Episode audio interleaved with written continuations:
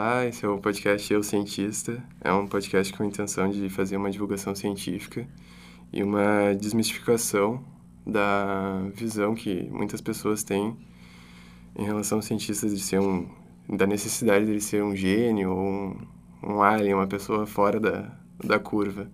A gente tem muito cientista presente na nossa sociedade e nem sempre tem um reconhecimento necessário. No episódio de hoje, a gente trouxe a estudante de farmácia, Luísa, para contar um pouco da, da trajetória dela, na escolha dela pelo curso, no, e como foi essas decisões. Uh, Bem-vinda, Luísa. Obrigada. Oi, gente. Boa tarde, bom dia, não sei. Uh, como foi para ti? Uh, tu, tu, começou primeiro com um técnico. Uh, um técnico em quê? Em análises clínicas. E como que tu escolheu isso? O que que te levou a escolher isso? Ah, porque termina o ensino médio, a gente nunca sabe muito bem o que, que quer fazer da vida, né? Então eu julguei que um técnico seria o adequado, porque eu tinha muito interesse na área da saúde, mas no vestibular, por exemplo, a primeira vez eu fiz para direito. Então eu achei que o técnico ia me ajudar a ter mais noção do que, que eu realmente ia querer fazer depois de terminar o ensino médio. E como análises clínicas sempre chamou minha atenção por a gente ter esse contato de laboratório ao fazer exames, eu achei que ia ser um bom caminho, assim, para ver se eu ia gostar de ter contato com amostras biológicas, de lidar com pessoas em situações de doença, né? Que elas estão fragilizadas e tal. Então, eu achei que o técnico ia me ajudar nesse caminho, assim, de descobrir que era realmente isso que eu gostaria de fazer numa graduação. E foi uma foi uma coisa que te abriu muitas portas ou não fez tanta diferença assim para ti? Foi, fez muita diferença. Uh, até minha visão hoje em dia, quando eu conheço pessoas que estão na graduação e não passaram por o técnico, eu reflito comigo mesma que talvez a pessoa devesse ter feito algo do gênero, porque além de eu ter descoberto que era o que eu queria, me abriu muitas portas realmente por causa dos estágios. E eu tive também contato com professores que acabaram me abrindo portas na própria graduação depois por eu já ter conhecido eles antes no técnico, assim. Sim, foi, um, foi um, uma, uma abertura de portas até mesmo na própria universidade, na própria agora, universidade. sendo uhum. que tu não, não estava presente. Sim. Uh, tu fez biomedicina em outra faculdade. Uh, como que foi essa escolha? Como foi a, a tua experiência nessa universidade e depois a mudança para cá, para a URGS? Então, eu entrei na biomedicina numa particular por ter conseguido a bolsa pela nota do Enem. E aí é o curso que eu tinha colocado na época tinha sido biomedicina, embora eu tivesse a dúvida com a farmácia.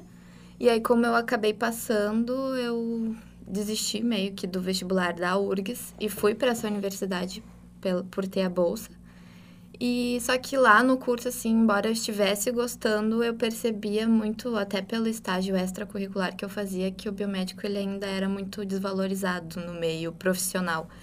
E que a farmácia, quando eu fosse formada, ela teria muito mais campo que eu pudesse atuar, caso a minha escolha inicial não fosse possível de imediato, assim.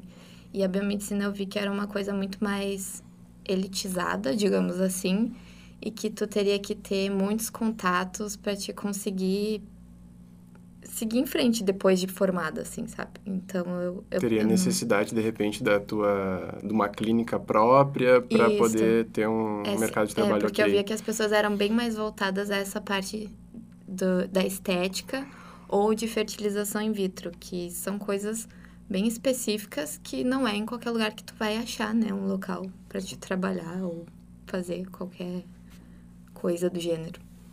E, bom, a tua escolha pela farmácia, então, foi bastante influenciada em relação a, ao teu técnico. Isso, ao técnico. E como que tu, tu enxerga, assim, a, a farmácia em relação à, internet, dessa a, a grande possibilidade que a gente tem de acesso à informação, mas nem sempre é uma informação boa. Então, cursando a farmácia e vendo e tendo acesso à internet, eu percebo que a ignorância às vezes pode nos custar muito alto no futuro. Então eu até noto erros que eu mesmo cometo mesmo sendo estudante da farmácia de automedicação, de acreditar em uh, de artigos que não têm um fundo, uh, todo um embasamento né, de pesquisa verdadeira, assim, que tenha alguma amostragem significativa que acaba saindo na mídia e as pessoas acabam acreditando. E isso impacta muito no nosso dia a dia do curso, porque acaba gerando o famoso fake news e para a gente desmentir essas coisas, mesmo sendo da área da saúde, mesmo estando em contato, é muito difícil porque a força da mídia acaba sobressaindo ao nosso conhecimento. Porque, ah, se a televisão tá falando é verdade, tu que tá lá recém estudando pode não estar tá sabendo de alguma coisa. Então eu acho que isso impacta muito tanto na gente academicamente falando, quanto na vida social, né?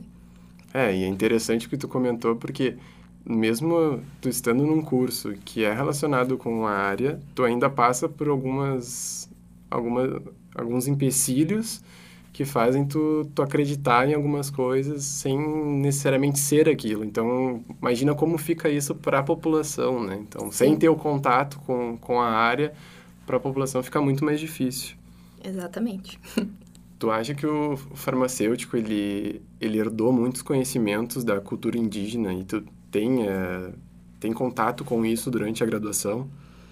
Então, como a gente estava comentando antes, né, de iniciar o podcast, uh, a, a gente tem cadeiras que elas envolvem muito fármacos à base, na, por base natural, assim, que não envolvam os químicos.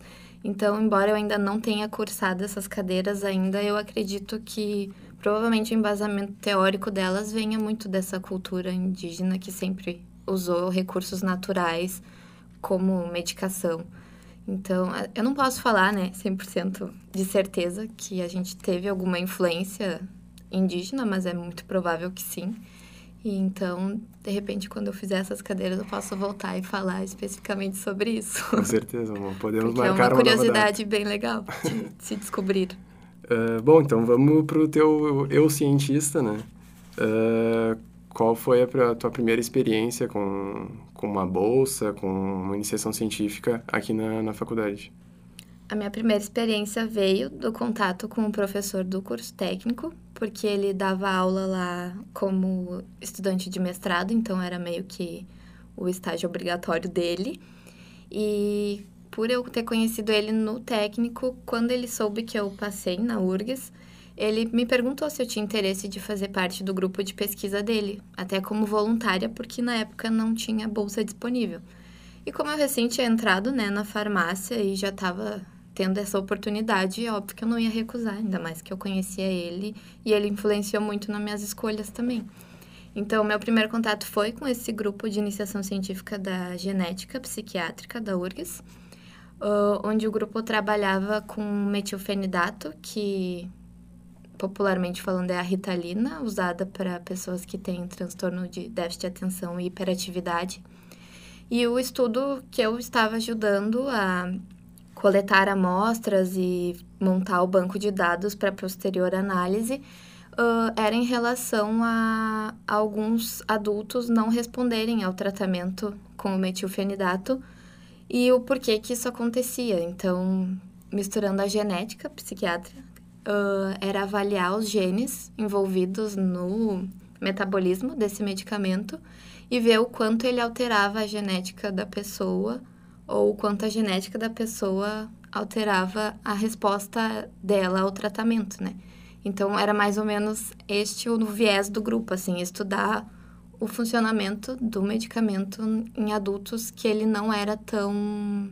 Não, o tratamento não respondia como deveria, sabe? Como é a maioria da população.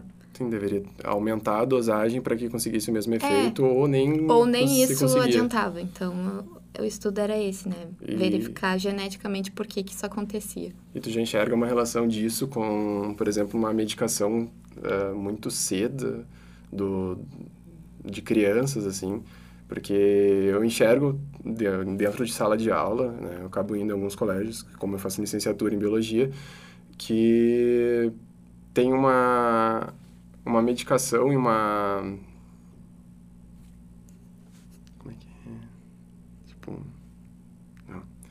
Tem um diagnóstico muito cedo e às vezes um diagnóstico que é feito pelos próprios professores uh, que comentam já que aquela criança tem, às vezes, autismo, aquela criança tem TDAH, e como que tu enxerga isso com essa medicação que já não faz mais efeito em alguns pontos?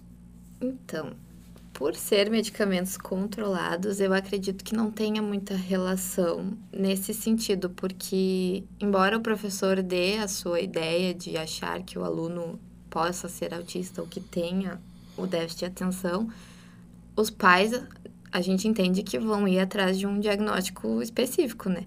E é só a partir desse diagnóstico que eles vão ter, a princípio, a receita para medicar as crianças. E então eu acho que neste viés assim a relação não é a mesma. É mais a questão de como o organismo muda durante os anos. E aí uma coisa que fazia efeito para ti antes, por algum motivo, por alguma mutação que tu sofre que não seja visível, né? Porque mutações acontecem o tempo todo no nosso organismo. Ou tu simplesmente para de responder ao tratamento. Então eu acho que é mais nesse sentido o nosso estudo assim de porque que em adultos aquele medicamento não está causando efeito. Às vezes o adulto nem foi tratado quando criança, porque muitas vezes a gente tinha pacientes que foram diagnosticados na vida adulta, que de repente passaram a vida inteira do colégio sofrendo por não saber que tinham um transtorno, e aí só quando adultos, tendo maior contato, foram descobrir que tinham. E aí o tratamento que é normalmente usado acabou não sendo eficiente para eles. E aí, claro, tem que ir atrás de outro que seja, né? Mas aí o nosso estudo é mais o porquê que não está resolvendo. Claro, ainda é, não. Ainda não tinha alguma ainda não temos né, alternativa. Né, a resposta, então, porque o estudo ainda está sendo coletado amostras, ainda estamos atendendo pessoas e montando esse banco, então. Tu me comentou uma, uma certa insatisfação com essa com esse, com esse C que tu participou. E o, o que que, que que gerou essa tua insatisfação? Uh, não foi nem o IC, propriamente dito, porque eu ainda acho o assunto bem interessante, só eu acho que não era o que eu queria estudar, sabe? Eu sempre tive interesse na pesquisa, só que eu acho que a genética, mesmo sendo da psiquiatria que eu gosto, não era o que eu queria. Então, a minha, minha insatisfação foi muito mais de ter que viver a pressão de prazos da IC, mais os prazos das cadeiras da faculdade, do que eu não gostar do que eu fazia, sabe? Tipo, eu, eu acho que eu quis sair do, do IC por sim, me sentir pressionada a sempre dar resultados bons, tanto na faculdade quanto na iniciação científica. E, mas isso é óbvio, vai de cada pessoa. Tem gente que lida muito melhor com essas pressões, né, do dia a dia. Mas eu julguei que eu não estava mais satisfeita com o meu desempenho na IC. Então eu preferi procurar outra coisa que pudesse que eu pudesse gostar mais, assim, digamos. E tu teve alguma resistência com essa tua mudança? Porque, querendo ou não, tu era um... Tu já estava no, no IC, tu já tinha um projeto em, em desenvolvimento e tu resolveu largar aquilo e trocar a tua pesquisa, trocar o teu trabalho para outra área. Sim, eu pensei muito antes de trocar, porque eu fiquei dois anos e quase meio nessa IC e também a gente se apega às pessoas. Fora o meu orientador, que eu também já conhecia desde o técnico, então era muitos anos sempre com a mesma pessoa. Então, sim, eu sofri bastante em decidir sair, mas eu também estava sofrendo muito ficando. Então, eu pensei, que, que adianta eu ficar aqui só pelas pessoas se todo dia eu chego chorando porque eu tô cansada, que eu tô esgotada?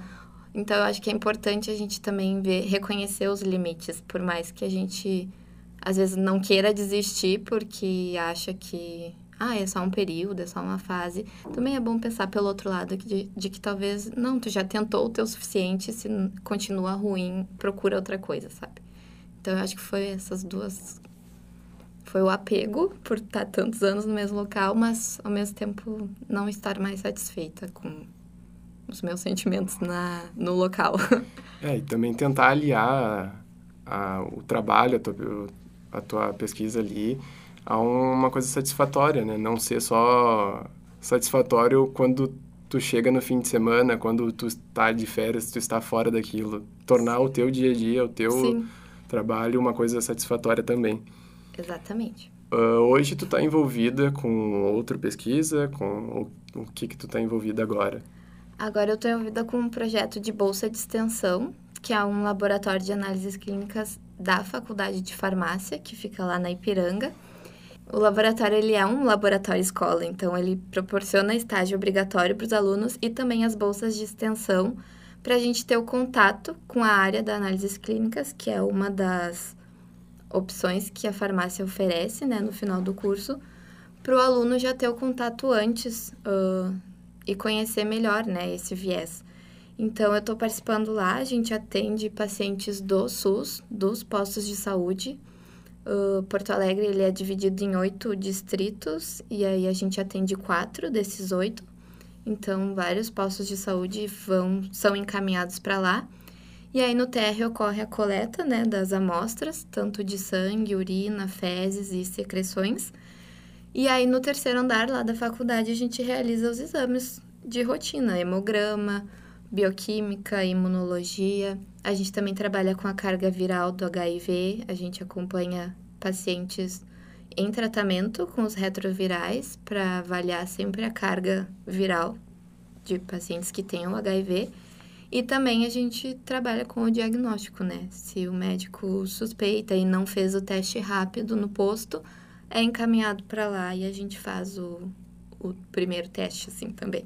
É interessante porque é um, é um segmento dentro da, da faculdade que, por exemplo, eu não tinha conhecimento, que está atendendo a população diretamente e vocês, ah, vocês têm como divulgar isso, vocês podem divulgar isso, ou o próprio posto de saúde faz essa divulgação e o encaminhamento para vocês? Eu acredito que aos postos é que na verdade a prefeitura, né, de Porto Alegre, ela tem um contrato lá com o laboratório. Então eu acredito que os postos acabam divulgando aos pacientes, justamente porque é um prestador de serviço do município, não da faculdade, né? E, claro, a gente também tem o direito, né, e deve divulgar para as pessoas, porque eu, estudando lá, no quarto, no quinto e no sexto andar, antes de entrar para a bolsa, nem sabia que tinha um laboratório lá no terceiro. Então, isso até é uma coisa que a gente discutiu esse ano lá no laboratório, porque a gente faz reuniões e seminários semanais e a gente comenta em como a divulgação do projeto e do laboratório é fraca, assim. Então, até eu gostei bastante desse convite do podcast, porque é uma forma de divulgar que o laboratório existe e que se tu for atendido em qualquer posto dessas oito, dessas quatro áreas que a gente atende, tu pode fazer os exames lá no própria faculdade, sabe? Porque, querendo ou não, muita gente é usuário do SUS, né? Então, já facilita muito conseguir ir ali num um horário entre aulas, porque o movimento não é exagerado. Então, é uma coisa bem legal, assim, de estar tá divulgando. É, é bem complicado esse distanciamento que existe entre a faculdade e a população, a sociedade em geral, porque dentro da faculdade a gente tem três pilares e um deles é a extensão. A gente é fraco esse, esse, esse pilar. Exatamente. E, e, a gente não vai conseguir se manter, que eu, eu até acredito que seja um dos grandes problemas que está acontecendo agora. A gente tem uma, uma visão, a visão social em relação à faculdade é ruim, e isso faz com que não entendam os investimentos que são feitos dentro da nossa faculdade, em Exatamente. qualquer outra faculdade, fazendo com que cortem as verbas que são direcionadas para cá, pensando que isso não vai ter interferência no cotidiano deles. Então, temos um exemplo prático que as, as coletas, por exemplo, cortando as bolsas, uma bolsa que tu é beneficiada, tu não vai mais participar disso. Então, é complicado. Exatamente. Não, e impacta a sociedade também. Embora eles não saibam que a faculdade presta esse serviço. Na verdade, saber eles sabem, eles só não conseguem associar que é a faculdade que está prestando esse serviço. Então, eu já eu vi, eu vi isso muito nessas polêmicas de corte de, de verbas, das pessoas acharem, ai, como que não tem dinheiro para as coisas? Ai, por que tanto dinheiro para tal coisa? Só que a pessoa não sabe que um exame da Imuno, por exemplo, custa quase 10 mil reais. E é um exame que está sendo feito para ti, entendeu? Para a comunidade. Então, as pessoas, elas sabem que a faculdade presta um serviço, mas elas não têm noção do quanto esse serviço custa. Porque elas acham que é o governo que paga. Mas não é o governo que paga, é eles mesmos que estão pagando. Sim, é um, seria um retorno do governo Exatamente. em relação aos impostos que são pagos por ele. É, acaba entrando de novo naquela zona da ignorância, assim, de... Eu mesmo já parei, quando eu parei para pensar no meu, no meu papel lá no laboratório, eu fiquei pensando, nossa, eu faço parte disso e eu também não me dou conta no investimento que é feito aqui, sabe? A gente só se dá conta quando as minhas orientadoras lá comentam, ah, chegou o reagente tal e custou tanto. E daí eu fico, misericórdia, sabe? Como que custou tanto, sendo que a gente precisa disso todos os dias? É, a gente também tem que assumir uma, essa culpa da, da, do não conhecimento sobre o que, que acontece, porque se a gente está aqui dentro, a gente tem que fazer isso, a gente tem que fazer essa divulgação. Então, a gente também tem culpa nisso, não adianta só ah, a gente transferir para o resto. Mas é importantíssimo continuar fazendo essa, essa, divulgação. Tu sente, então, um certo direcionamento Sim. do curso em relação a uma carreira só, ou, no caso, duas carreiras? Isso. Seria... Eu noto bastante isso nas cadeiras mesmo que tu faz. Tu, talvez, então, tu teria como ser feito uma outra uma outra linha que tu pudesse optar melhor pelas cadeiras ou o que que tu, tu enxerga como solução? Não, eu acho que as, uh, eles fazem tanta reforma no currículo e acabam não mudando nada, porque só aumentam carga horária e a gente fica desesperado tendo que se adaptar a isso. Eu acho que, assim, nas cadeiras básicas lá do início do curso, que a gente tem introdução às ciências farmacêuticas, que deveriam divulgar muito mais, sabe, os caminhos que a farmácia pode nos levar, sabe? Eu, eu lembro, o que eu lembro dessa cadeira que eu fiz do primeiro semestre, eles nos levaram em vários laboratórios lá da faculdade, que eram de pesquisa, mas também eram todos assim nessa área de ou indústria e controle de qualidade ou análises clínicas, não. E claro, e a pesquisa daí, mas aí relacionada a mil e um assuntos, né? Sim. Nada muito, nada que tu vai sair formado, habilitado naquilo e não tenha que passar pela iniciação científica. Então eu acho que sim, se a cadeira básica existe como introdução, eles deveriam focar mais nos caminhos que a gente tem. É, introduzir mais assuntos e não direcionar. É, porque acabou sendo direcionado também, sabe? Então eu acho que o resto do curso é ok, as cadeiras que são feitas, elas são necessárias. Mas se lá no início tem essa base, então ela devia ser melhor dada. Não sei.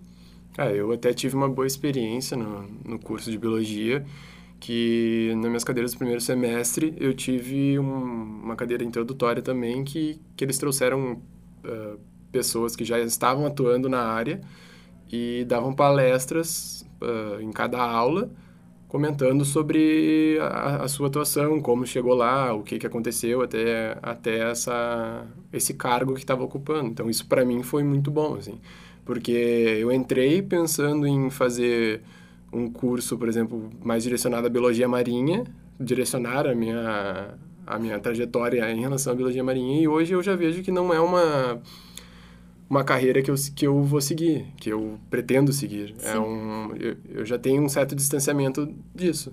Mas consegui encontrar a, dentro da faculdade muitas outras portas que me possibilitaram muitas experiências ótimas, assim.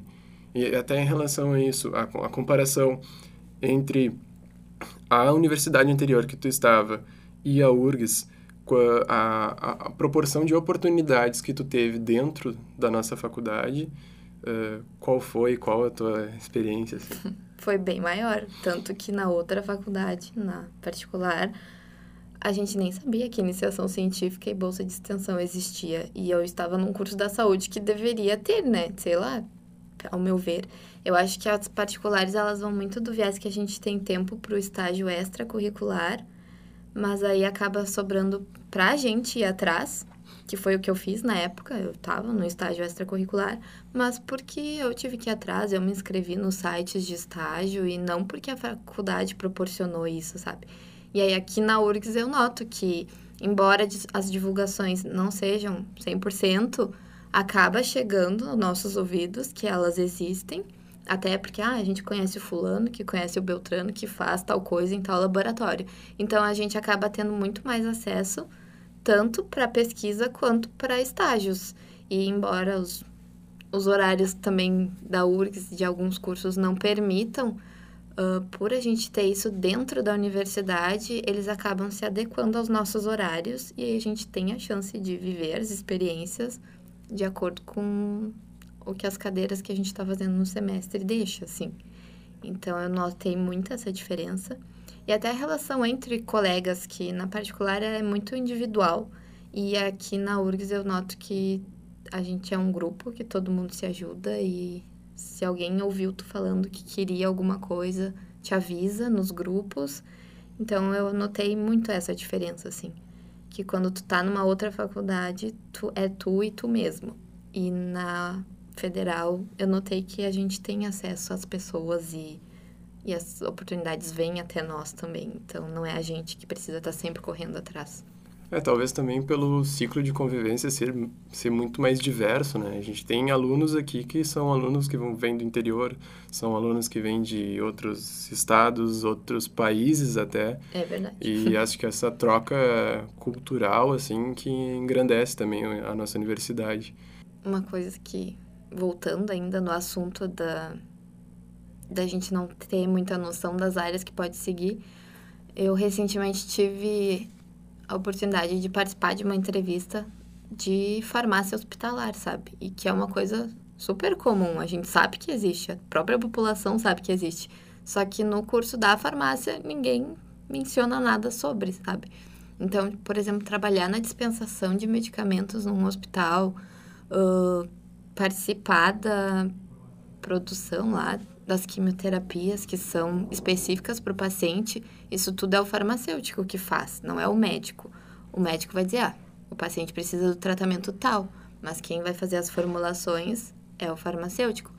Então, isso eu não sei se talvez numas cadeiras futuras, mas embora pelos nomes não me pareçam ser o assunto da cadeira, não sei, talvez eu veja sobre isso, mas nunca ouvi falar da, farmácia hospitalar na faculdade, o que eu sei é por ter tido essa oportunidade recentemente de fazer a entrevista e conhecer mais assim da rotina dentro do hospital, de de participar não diretamente com o paciente, mas de estar tá num laboratório preparando o medicamento que ele vai receber depois, sabe? Então, eu acho que também isso é outra coisa que eu achei muito legal do curso, só que não foi me dito no curso, né? Eu fiquei sabendo por fora. É, infelizmente também tem essa centralidade do médico na, na área da saúde, então uh, até a figura do farmacêutico ainda é muito ligada à pessoa que vai estar dentro de uma farmácia Sim. que tu encontra normalmente dentro na, na rua e que vai estar lá simplesmente para te atender, é quase como um uh, vendedor, um vendedor. Uh, não desmerecendo a profissão do vendedor, mas tu passou por um, todo um curso e tu tem um, uma carga de conhecimento que serve para tu fazer outras atividades, né? Sim. Então, a importância do farmacêutico é muito maior. Exatamente. É, até agora me veio mais um viés que a gente sai, que é a assistência farmacêutica, que é o farmacêutico dentro da farmácia, mas prestando o serviço não de vendedor, né, no caso, mas de atendimento mesmo, de um paciente chegar lá com as requisições médicas e com dúvidas também sobre o tratamento, porque o médico, ele nem sempre vai te explicar o que, que tu tem que fazer, ele vai te dar receita e vai ah, tem que tomar. Mas às vezes o paciente não entende, né, na hora. E aí ele chega na farmácia e quer que alguém explique para ele. Então muitas farmácias já têm esse, uh, esse atendimento de assistência e a gente conversa com o paciente, a gente mede pressão. Tem uma nova área agora também surgindo para o farmacêutico, que é a vacinação. Ele já é apto a vacinar. E aí também a gente entra em outras questões polêmicas sobre vacinação, mas não sei se é o assunto do dia. Então, é, são coisas que a gente vai descobrindo justamente por estar nessas extensões e por ter contato com outros cursos também, porque tem muitos projetos paralelos que a gente vai descobrindo e aí vai acrescentando no nosso, na nossa trajetória. E esse contato com o público, vocês têm algum tipo de, de preparação no curso para lidar com o público? Vocês têm alguma cadeira relacionada com isso? Então, a gente tem duas de práticas, onde a gente vai. A aula não é em sala de aula, é numa farmácia. Então, a gente tem esse contato dos bastidores do farmacêutico na farmácia e na assistência também. E aí a gente tem uma cadeira de assistência farmacêutica, que daí é em sala de aula, mas a gente, que eu já fiquei sabendo, porque eu ainda não cursei, mas a gente faz simulações de atendimento. A gente, inclusive, grava vídeos para depois assistir em aula, né? E daí a gente simula, inclusive, essa assistência de prestar esse auxílio para alguém que tem dúvida na sua medicação, porque é muito comum hoje em dia as pessoas serem uma polifarmácia, que é a gente chama, que é a pessoa que toma mais de dois, três medicamentos por dia e que às vezes ela tem que se virar sozinha com isso e não. E aí, até para ter uma adesão ao tratamento e um resultado que vai beneficiar ela, ela acaba indo na farmácia ter esse tipo de informação. Ela não precisa voltar no consultório do médico para tirar as dúvidas. Então, isso também é uma coisa que nós, farmacêuticos, agora a gente está tentando disseminar, porque tu não precisa marcar uma consulta de novo para resolver sobre medicamento. Um farmacêutico, uma farmácia, ele vai poder te auxiliar, ele tem capacidade para isso, sabe? Ele é formado para isso. Sim. Tu comentou sobre o movimento anti-vacina. Tu enxerga isso como, de repente, eh, as, certas doenças já foram erradicadas, né? A gente não tem mais ocorrência disso, mas a, a vacinação continua. Tu acha que esse movimento é, é, é, em cima disso, é em cima da ausência da, da, dessa doença, o que faz com que a gente acabe não acreditando no funcionamento da vacina? Ou tu acha que a causa disso é, é outra? Eu acho que é um pouco isso e um pouco também o extremismo, né? Das pessoas criarem uma notícia. Uh, como é que eu posso dizer? Uma, uma notícia absurda que assusta alguém, porque é, acabam. Como é que eu posso explicar? Não sei, pelo que eu vejo, assim, os anti-vacina, eles acham que a vacina é uma coisa criada pela indústria farmacêutica só para arrancar dinheiro das pessoas, ou então que, ah, se tu quer se proteger contra o vírus, como é que tu tá injetando vírus na pessoa, entendeu? Então eu acho que também a gente volta na questão da ignorância mas eu acho que essa parte das pessoas, ah, essa doença não existe mais, por que, que eu vou estar me vacinando? Mas é exatamente por isso que ela não existe mais, porque as pessoas estão vacinadas contra ela. E aí uma coisa que a gente pode usar de exemplo hoje em dia que vai contra esses argumentos é o sarampo, né? O sarampo ele estava erradicado no Brasil, ele não existia mais aqui. E aí voltou a cometer a sociedade porque pararam de vacinar. E aí pessoas que eram vacinadas também tem casos que estão tendo sarampo, mas é por quê? Porque quando a pessoa foi vacinada na época, o sarampo não existia mais.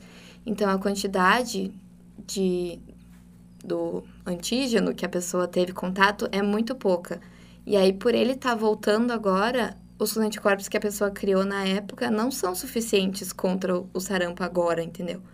Então, até tá tendo uma nova campanha que se tu tem entre 25 e 29 anos, tu tem que se vacinar de novo contra o sarampo, justamente para evitar que o, o teu sistema imune não que o teu sistema imune esteja preparado contra o sarampo de novo, por mais que tu já tenha tomado a vacina antes, porque na época que tu tomou o sarampo não existia, então tu não teve mais o contato de novo para continuar fortalecendo a tua imunidade.